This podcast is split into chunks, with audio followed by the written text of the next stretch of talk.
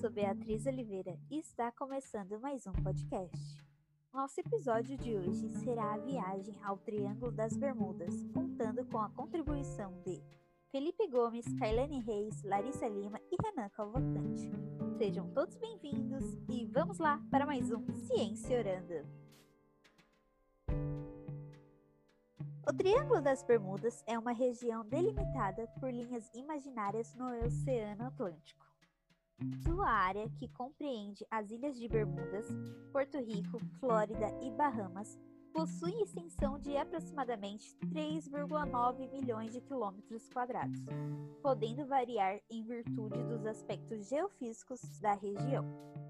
Essa área é conhecida mundialmente pelos acontecimentos sobrenaturais, tais como os desaparecimentos inexplicáveis de navios e aviões.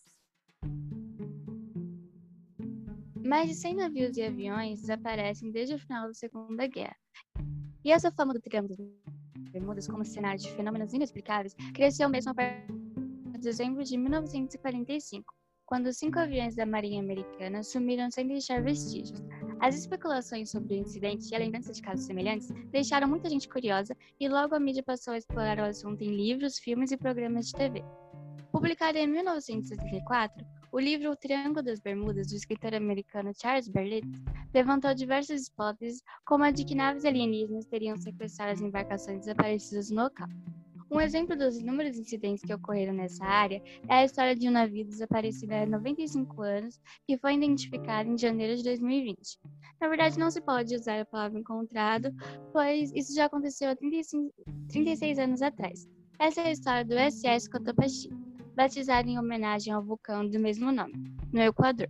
A embarcação zarpou no dia 29 de novembro de 1925 em Charlottetown, na Carolina do Sul, nos Estados Unidos. Com 32 passageiros a bordo, deveriam seguir a rota para Havana, em Cuba. Porém, no primeiro dia de dezembro, o sinal foi totalmente perdido. A falta de qualquer registro fez com que todos pensassem que o navio tinha sido mais uma das vítimas do Triângulo das Bermudas por conta das centenas de aviões e navios que já se perderam por lá. As explicações sobre os sumiços ainda são insuficientes, e há quem acredite em diversas histórias sobrenaturais. O SS Cotopaxi apareceu como um meme no filme Contatos Imediatos de Terceiro Grau, do diretor Steven Spielberg, em que a embarcação é identificada em um deserto. A fama é tanto que o barco chegou a ser vítima de uma notícia falsa em 2015 sobre a chegada de um navio fantasma em Cuba que circulou na internet.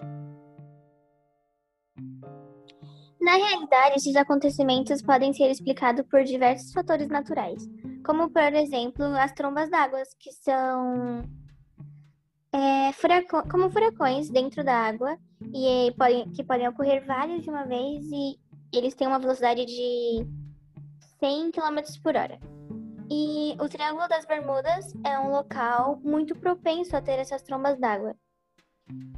Também tem os furacões e as microbursts. As microbursts são nuvens de ar e água que despencam do céu, fazendo os aviões caírem e podendo gerar ondas muito grandes. Tem os corais no oceano que, mesmo quando um barco é, tem um casco muito rígido, eles conseguem romper, fazendo com que o barco afunde.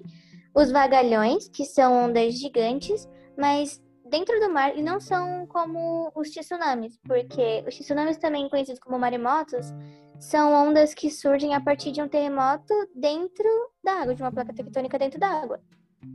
E os vagalhões não, os vagalhões são ondas gigantes que se formam do nada.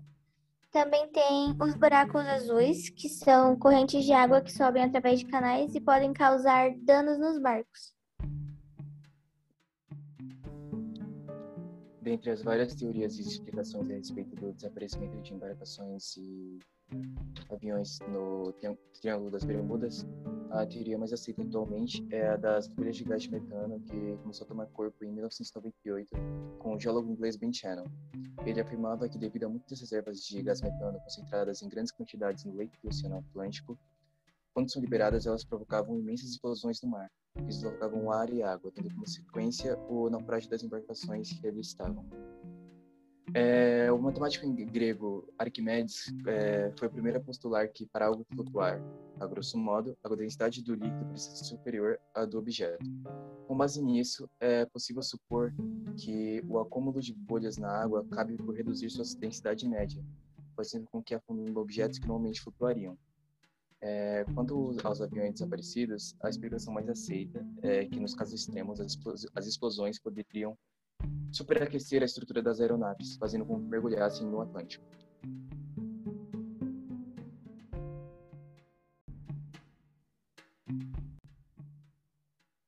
E aqui se encerra nosso Ciência Orando com a jornada até o Triângulo das Bermudas. Muito obrigada por terem chegado até aqui e aguarde o um novo episódio. Abraço, tchau!